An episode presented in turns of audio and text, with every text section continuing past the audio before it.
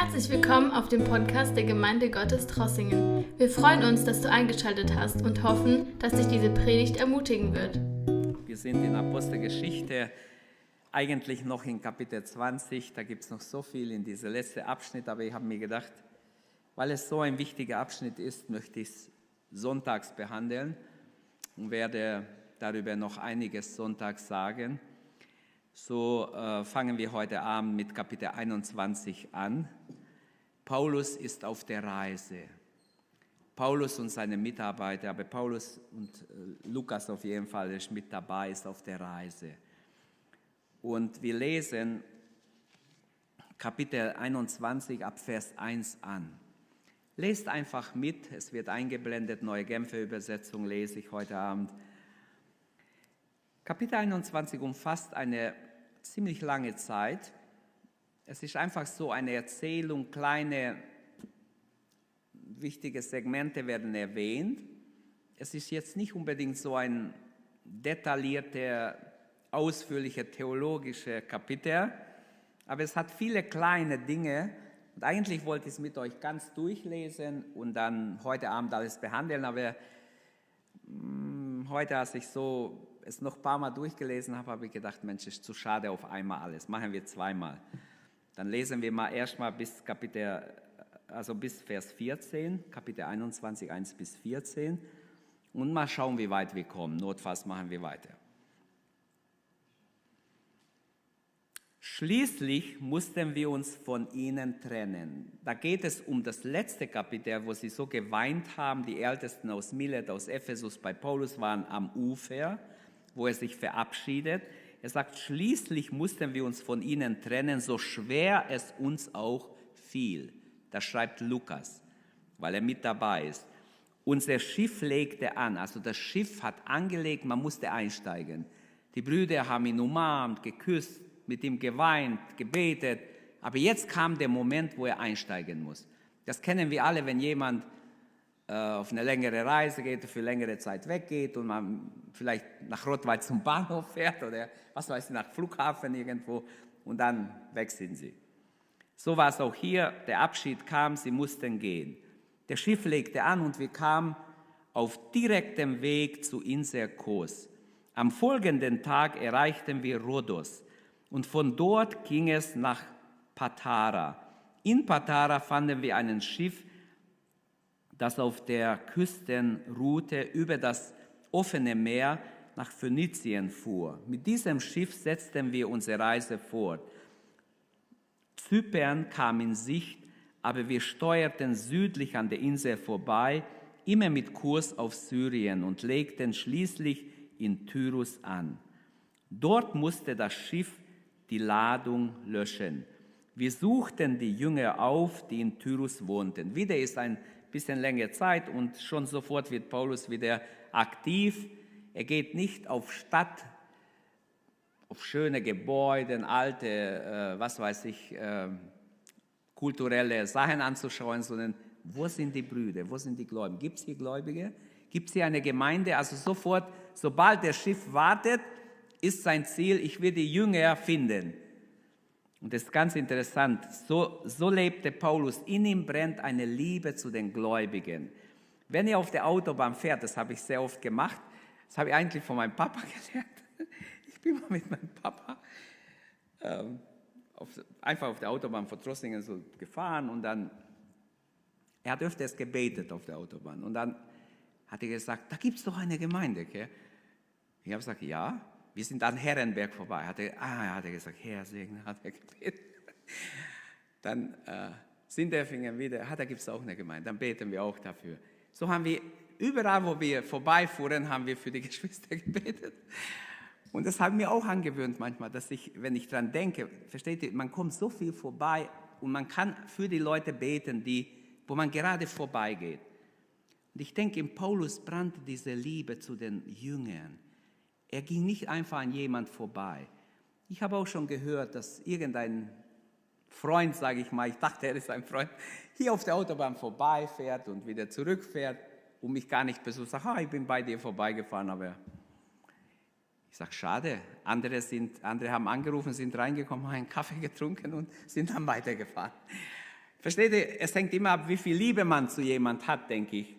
Und da war es so, dass Paulus viel Liebe hatte zu den Jüngern. Also wir suchten die Jünger auf, die in Tyrus wohnten und blieben eine Woche lang bei ihnen. Das heißt, der Schiff ging erst eine Woche später weiter. Der Heilige Geist hat ihnen gezeigt, welche Gefahr Paulus in Jerusalem drohten und sie, warteten, äh, sie warnten den Apostel eindringlich vor einer Weiterreise. Auch das ist schön zu sehen, dass der Heilige Geist so gegenwärtig war durch die Gaben in diese Gemeinden, in jeder Gemeinde, dass die prophetisch begabte Leute sofort dem Paulus voraussagen könnten, du pass auf, die Reise, die du eingeschlagen hast, ist sehr gefährlich für dich. Es wartet auf dich nichts Gutes. Du wirst gefangen genommen, du wirst geschlagen, du wirst misshandelt und so weiter. Trotzdem brachen wir, als die für uns Aufenthalt vorgesehene Zeit um war, wieder auf. Die ganze Gemeinde, einschließlich der Frauen und Kinder, begleiteten uns bis vor die Stadt. Am Strand knieten wir alle nieder und beteten zusammen. Dann nahmen wir Abschied von ihnen und gingen an Bord des Schiffes und sie kehrten nach Hause zurück. Die nächste Etappe unserer Seereise führte von Tyrus nach Ptolemais. Auch hier besuchten wir die Geschwister, blieben aber nur einen Tag bei ihnen. Am folgenden Morgen brachen wir auf und fuhren nach Caesarea.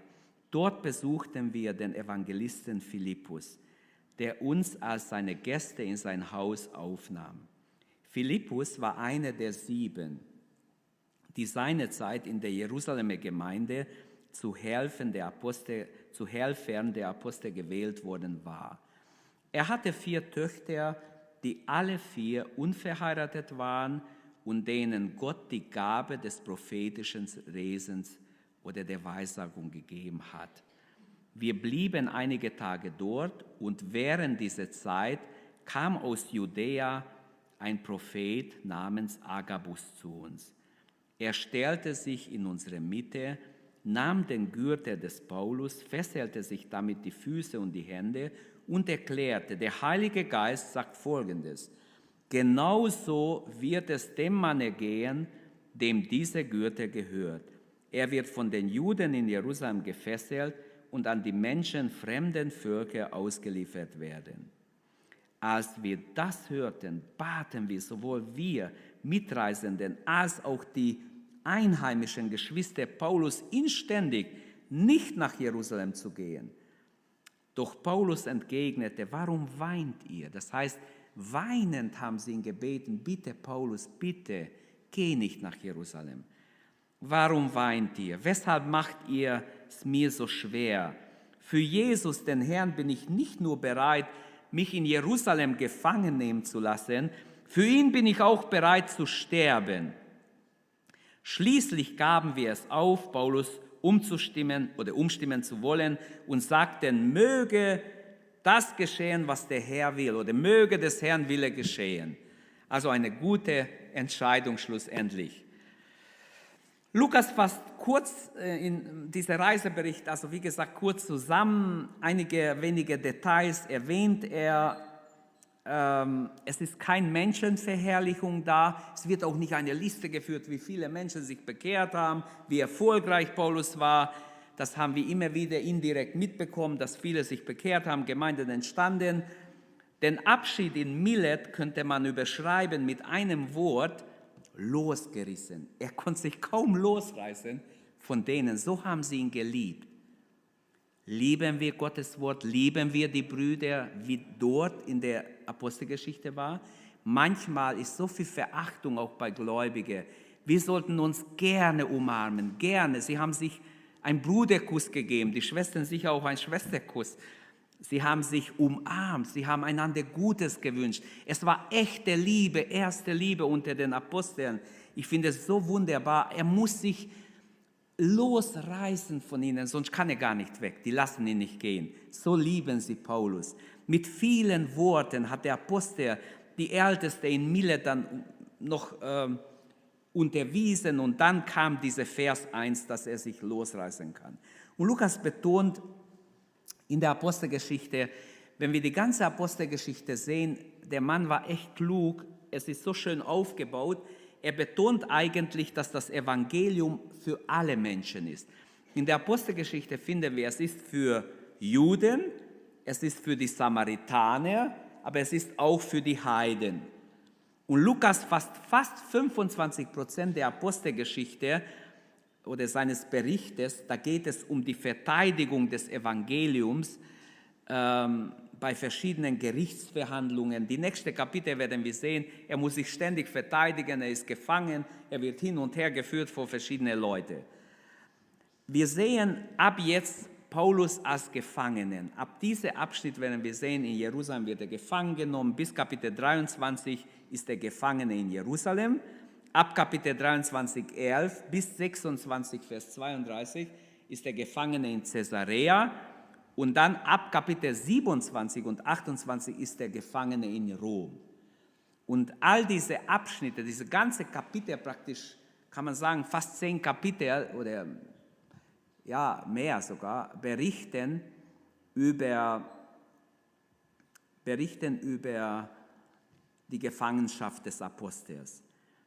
Aber die ersten sieben Verse erstmal, die ersten sieben Verse heute sprechen über Paulus in Tyrus.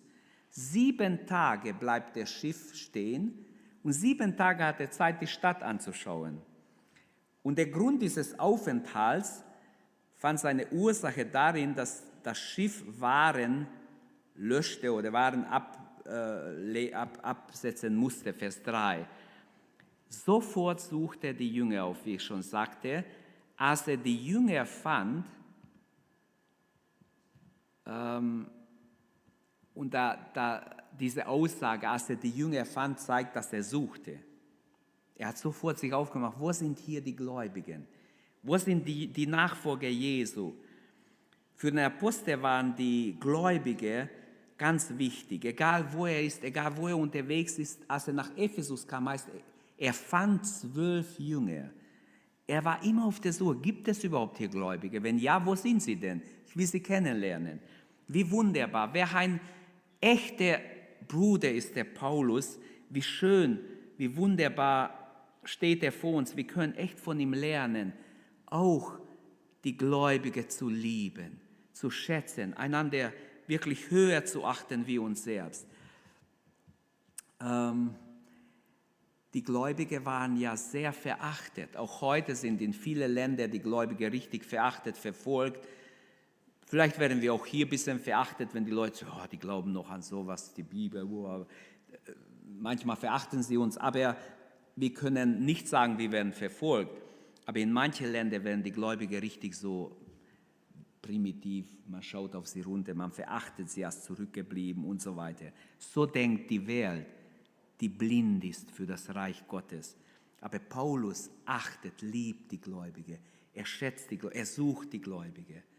Suchst du auch die Gläubige?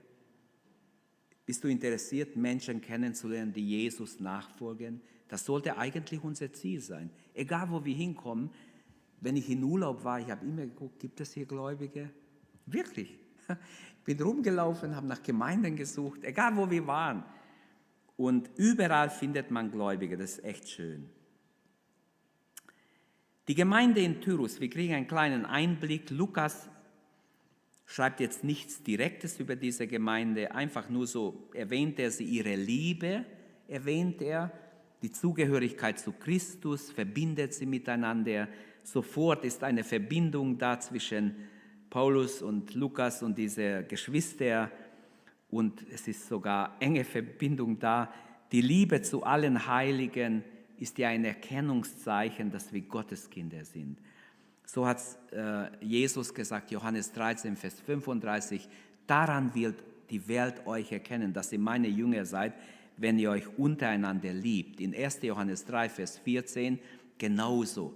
Es ist ein Erkennungszeichen, dass wir einander lieben. Dann ihre Gastfreundschaft.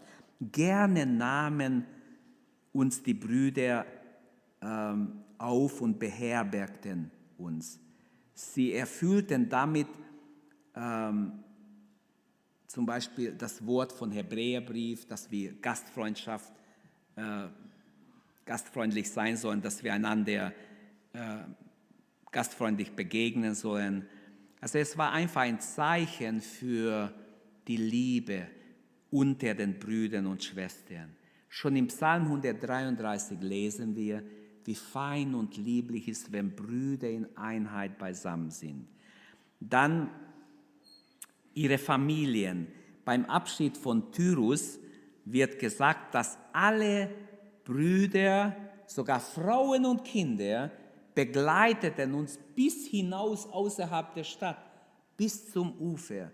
Und dort knieten wir nieder und beteten und sie verabschiedeten. So liebten sie Paulus, dass sie nicht gesagt haben, tschüss, auf Wiedersehen, bis wir uns sehen, wenn nicht hier auf Erden im Himmel. Das kann man auch beim Gemeindeausgang machen. Aber sie haben ihn so geliebt, dass wenigstens geht mir auf, dass sie mitgingen bis, bis zum Schiff und haben da winken wollen, obwohl sie nicht mit Autos fuhren, sondern alles zu Fuß. Man könnte auch annehmen, es war eine größere Stadt, lang, vielleicht lange Straßen. Sie mussten auf jeden Fall, es wäre nicht betont von Lukas, wenn es nicht so wäre. Er betont etwas, was auch Sinn macht. Das heißt, es war auf jeden Fall ein Stück Weg, dass die alle gegangen sind. Sie knieten sogar hin wieder und beteten. Ihr tiefes Mitgefühl mit Paulus, denn auch hier, sie wissen, es wartet Verfolgung, Gefangennahme auf ihn, Vers 4 und 5. Ähm, sie warnen ihn, nach Jerusalem zu gehen. Sein Leiden, sein Schmerz sehen sie schon vor Augen. Und Vers 4 ähm, zeigt uns auch gottgegebenes Licht und auch eigene Gedanken. Oft ist so, wir haben Licht vom Herrn und unser eigener Gedanke kommt dazu. Und was ist jetzt richtig? Durch den Heiligen Geist wissen sie, wird ihnen offenbart, dass Paulus seine Reise führt in die Gefangenschaft. Ihre eigenen Gedanken kommen dazu und sagen, geh nicht, bleib lieber bei uns, geh nicht, du kannst hier bleiben, kannst bei uns wohnen, hier arbeiten für den Herrn, dort wirst du auch gefangen genommen. Geh nicht. Merkt ihr, bis heute ist es so, Gott offenbart sich, wir hören eine, ein Wort von Gott, eine Prophetie, und wir können gleich unsere eigene Meinung dazu nehmen und etwas Falsches tun. Es ist so wichtig, dass wir alles prüfen und doch den Willen Gottes höher achten als unser Empfinden in einer Situation. Und so, ähm, der Heilige Geist, manche haben so verstanden, ja, wenn der Heilige Geist doch offenbart hat, warum war Paulus so dickköpfig, dass er weitergeht? Er war nicht dickköpfig. Er geht gedrängt vom Heiligen Geist, das wissen wir vorher schon, auch wenn es hier nicht so steht, aber er muss nach Jerusalem gehen. Es war Gottes Plan, dass er erst nach Jerusalem kommt in die Gefangenschaft, von dort wird er nach Caesarea in die Gefangenschaft gehen. Von Caesarea kommt er dahin, wo Ananias ganz bei seiner Bekehrung, als er die Hände aufgelegt hat, geweissagt hat, du musst bis nach Rom kommen und Zeugnis ablegen, sogar im Kaisershaus. Und so war es auch. Wir lesen, bis ins Kaisershaus haben sich Leute durch Paulus bekehrt. Das heißt, es ist im Plan Gottes, auch wenn es mit Verfolgung, mit Schläge in Jerusalem wird er zusammengeschlagen. Sie haben ihn fast zerrissen. Er wird ja über die Köpfe der Leute von Soldaten rausgetragen, sonst hätten sie wahrscheinlich ihn gelyncht. Also, wir sehen hier, wie Gottes Kinder Abschied nehmen. Sie lieben sich von ganzem Herzen. Amen. Ich wünsche uns diese Liebe als Gemeinde, dass wir uns so lieben und so schätzen. Sie legen ähm, Zeugnis ab von ihrer Verbundenheit, dass sie auch öffentlich bezeugen, sind bereit, mit den Aposteln mitzugehen, öffentlich, sie stehen zu ihnen, sie schämen sich nicht, kümmern sich nicht um eventuelle Spott, was unterwegs geschieht.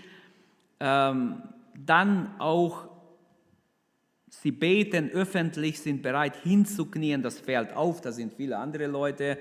Paulus besteigt den Schiff und fährt weiter, während die Gläubigen aus Tyrus wieder zurück an ihre Arbeit gehen, zurück an ihr Alltag gehen. Und ich wünsche, dass wir diese, diese Abschied mal einfach so vielleicht noch, wenn du im Bett liegst oder so durchdenkst, wie schön Einfach, was kannst du dafür lernen für deinen Umgang mit anderen Geschwistern?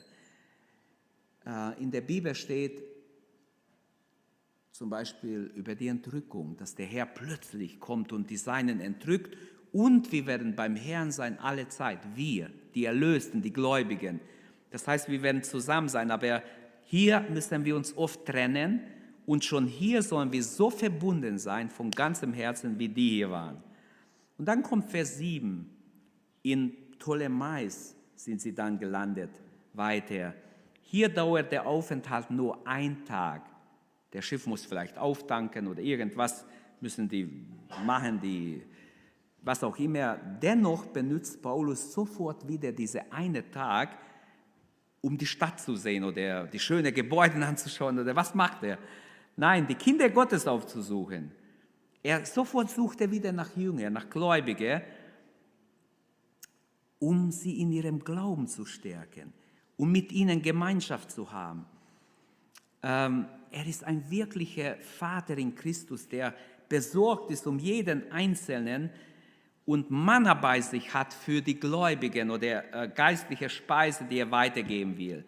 Und so lernen wir von Paulus auf diese Reise, ähm, dass er wirklich eine Liebe hat zu den Erlösten und überall die Gläubige ihre Gemeinschaft sucht. Der Heilige Geist hat diesen kurz, oder dieser kurze Bericht zu unserer Belehrung hinterlassen. Kapitel 21 könnte man streichen, würde gar nicht auffallen. Aber ich glaube, es ist für unsere Belehrung hinterlassen, damit wir einfach sehen, wie wichtig ist, dass man die Verbindung unter Gläubigen eng hält. Eine echte herzliche Gemeinschaft ist. Ab Kapitel 8 fängt ein neuer Abschnitt an bis 14. Wieder reisen sie weiter und kommen nach Caesarea. Und mit diesem Abschnitt beschließt Paulus seine dritte Missionsreise. Alles, was wir bis dahin sehen, war sehr erfolgreich, sehr abwechslungsreich.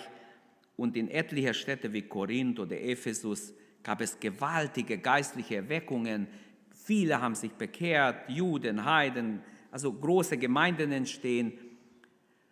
Von anderen Orten werden weniger berichtet, wissen wir nicht genau, wie es war, werden vielleicht nur indirekt erwähnt. Aber auch hier beim Abschied beugen sie gemeinsam die Knie und ähm, sie befehlen sich Gottes Gnade an. Die Reise des Paulus ging dann nach Ptolemais zu Fuß weiter bis nach Caesarea. Und hier in Caesarea hat seinerseits das eigentliche Werk der Heiden im Hause des Hauptmanns Cornelius ja angefangen, damals nicht durch Paulus, sondern durch Petrus im Kapitel 10, sind schon 20 Jahre her seit dann. Es wird hier nicht erwähnt, dass er Cornelius besucht hätte. Vielleicht war der Hauptmann Cornelius inzwischen Zeit versetzt in eine andere Stadt, wissen wir nicht. Auf jeden Fall wird er nicht erwähnt. Aber es wird jemand anders erwähnt. Philippus wird erwähnt. Paulus geht zu Philippus. Philippus ist einer der sieben Diakone, die gewählt wurden am Anfang der Urgemeinde, wo viele sich bekehrt hatten und die Witwen nicht gut versorgt waren.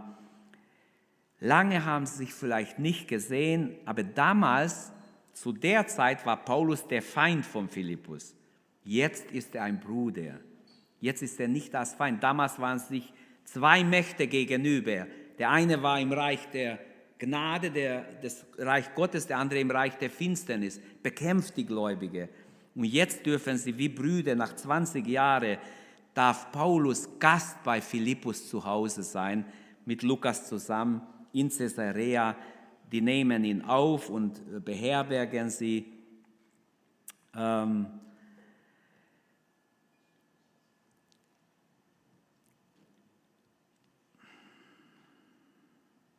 Hier haben wir einen kleinen Einblick auch in die Familie des Philippus. Viel mehr wissen wir nicht. Es wird gesagt, dass er vier Töchter hätte und ähm, alle vier im Herrn sind, alle vier sogar prophetisch begabt sind, Prophetinnen waren, ähm, was ja auch viel aussagt, wenn jemand wirklich voll Heiligen Geistes ist und dem Volk Gottes prophetisch dient, das ist keine kleine Sache. Es ist eine schöne Sache. Es ist etwas Wunderbares. Es sagt mir sehr viel. Ab Vers 10 wird uns dann wieder berichtet, ein weiterer Prophet, Agabus, kommt zu ihnen, zu Philippus und ähm, er stellt sich in der Mitte, ich stelle es mir so vor, mitten im Wohnzimmer, versammelte Schar, die da ist bei Philippus, er stellt sich mitten rein, er bittet um den Gürtel von Paulus vorher. Paulus gibt ihm sein Gürtel. Wahrscheinlich hatten die nicht Gürtel wie wir jetzt so kurze Gürtel, sondern wahrscheinlich war das lange Gürtel angebunden und deshalb kann er Füße und Hände anbinden damit. Und dann weissagt er, so spricht der Herr. So wird der Mann gebunden, dessen Gürtel, dem diese Gürtel gehört. Und er weissagt. Und diese Weissagung war ähnlich wie wie einst Josef dem Pharao geweissagt hat oder auch wie Elisa dem Josaphat geweissagt hat in 2. Könige 3, ähm, als sie fast ertrunken waren. Und viele andere Weissagungen haben wir noch, aber ähm, diese neue Weissagung des Agabus äh, hatte den Paulus nicht dazu gebracht, dass er sein Ziel ändert, dass er sagt, okay, ich bleibe, ich gehe nicht weiter sondern jetzt haben die Gläubigen erst recht. Sie wussten, dieser Agabus, wenn der was weiß, sagt, das geht 100% in Erfüllung. Weil sie reagieren mit Weinen, mit Bitten, sie flehen Paulus an, bitte, bleibe, geh nicht weiter. Wir sind überzeugt, das trifft dich, was jetzt kommt. Was weint ihr? Was bricht ihr mir das Herz? Ihr macht mir alles noch schwerer. Ich weiß, was auf mich wartet, aber ähnlich wie Elisa, als, als Elia entrückt werden soll, die Prophetenschüler waren auch prophetisch begabt, die waren nicht nur Namen nach Prophetenschüler, sondern überall in jeder Stadt, wo sie hinkommen, ob Gilgal, wo sie überall hinkommen, die haben geweissagt, weißt du, dass dein Herr weggenommen wird, dass Elia entrückt wird? Ich weiß es, aber schweigt. Kaum geht er weiter, nächste Ortschaft, Dorf oder Stadt, egal, wieder Sagen sie, weißt du, dass dein Herr weggenommen wird? Weißt du, dass Elias gen Himmel entrückt wird? Ich weiß es. Ruhig. Er wusste noch mehr. Er wusste, wenn er dabei bleibt, bis er weggenommen wird und er sehen wird, dann kommt die doppelte Maß der Salbung über ihn. Also er hatte eine Abmachung in der Gegenwart Gottes und es war keine Kleinigkeit. Auf jeden Fall, Paulus ist in einer ähnlichen Situation, auch wenn alle ihm raten zu bleiben, Agabus hat nicht gesagt, so spricht der Herr, geh keinen Schritt weiter. Sonst hätte Paulus hundertprozentig gehorcht. Sondern er hat nur gesagt, der Heilige Geist offenbart, das geschieht mit ihm. Wenn ihr nichts mehr von ihm hört, so ungefähr zwischen den Zeilen, dann wisst ihr, er ist in Gefangenschaft. Wenn ihr ihn nicht mehr seht, er ist in Gefangenschaft. Gott sagt durch seinen Heiligen Geist, das wird geschehen. Warum war es wichtig? Vielleicht kennen wir die Situation nicht. Wir wissen nicht, was nachher alles kam, welche Veränderungen kamen. Auf jeden Fall damals hat es sicher einen Sinn gemacht, auch wenn wir heute denken, warum steht es überhaupt da? Was ich noch betonen will als letztes, der entschlossene Apostel Paulus. Der Paulus ist so entschlossen, niemand und nichts kann ihn aufhalten. Mit eisernem Willen ist er entschlossen, nach Jerusalem zu gehen. Er, ist, er weiß, er ist im Willen Gottes und er geht, auch wenn es sein Leben kostet. Er ist bereit zu gehen. Und er sagt ganz klar, haltet mich nicht auf. Warum macht ihr mir das Leben schwer? Warum, warum sagt ihr ständig, ich soll nicht weitergehen? Der Apostel Paulus war auf der ganzen Linie mit Gottes Wegen die er ihm verordnet hatte, einverstanden.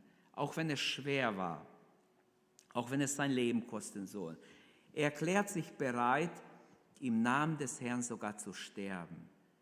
Sind wir auch bereit zu sterben für den Herrn? Nicht zu sterben für irgendeine Dummheit, aber für den Herrn. Sind wir bereit für den Herrn zu sterben?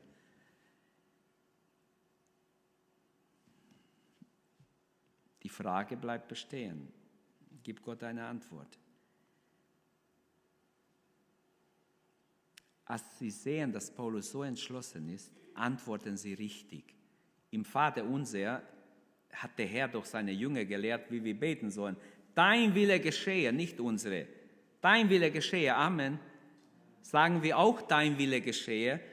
Als sie sehen, Paulus ist so entschlossen, dann sagen sie, des Herrn Wille geschehe. Es geschehe, wie der Herr will. Also sie sind doch einverstanden, schweren Herzens, sie weinen, verabschieden sich. Und dies ist die richtige Einstellung für alle Gotteskinder, auch für uns in jeder Situation. Ich wollte noch ein paar Dinge sagen, aber ich werde es jetzt hier lassen, weil Tobias wird weitermachen mit Gebet. Ich möchte, dass wir beten, dass wir wirklich uns zu Herzen nehmen, dass der Wille des Herrn sehr wichtig ist. Ich würde lieber nichts tun eine Zeit lang, wenn ich nicht weiß, was der Wille Gottes für mein Leben ist. Lieber eine Zeit lang nichts tun, jetzt nichts, äh, wo mir schaden kann, sondern lieber flehen, beten, warten und sicher sein, das ist der Wille Gottes oder das. Und nicht einfach irgendwas machen, Hauptsache ich mache was, weil das ist nicht gut. Der Herr will, dass wir sein Wille suchen, sein Wille gerne tun und bereit sind, sein Willen zu tun, auch wenn es nicht das ist, was ich gerne tue. Es gibt ja so eine Meinung, das ist der Wille Gottes, was du am liebsten tust. Das ist Quatsch. Da bin ich nicht einverstanden.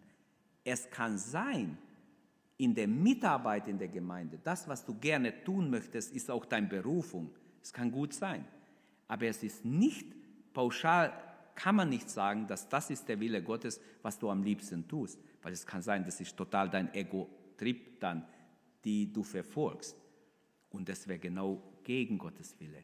Deshalb heute Abend können wir jetzt beten dafür, Herr, dein Wille in mein Leben geschieht. Und knien wir uns hin, wie sie sich hingekniet haben, am Ufer. Wir sind nicht am Ufer. Wir sind hier, im, haben sogar Teppich. Hinten, ihr müsst ein bisschen vorkommen, habt ihr auch Teppich. Ähm, kommt einfach, lasst uns beten um Gottes Willen. Und Gott bitten, wie Jesus in Gethsemane, nicht mein Wille, Vater, dein Wille geschehe. Nicht umsonst lehrte der Herr, dass wir beten sollen, dein Wille geschehe, wie im Himmel, so auf Erden. Das wünsche ich, dass wir beten, Herr, dein guter Wille geschehe in mein Leben. Beten wir jetzt gemeinsam. Kommt, der Herr segne uns. Danke, dass du unsere Predigt angehört hast. Wenn dich die Botschaft angesprochen hat, dann teile sie gerne mit deinen Freunden und Bekannten, dass auch sie diese Predigt hören können. Wir wünschen dir Gottes Segen.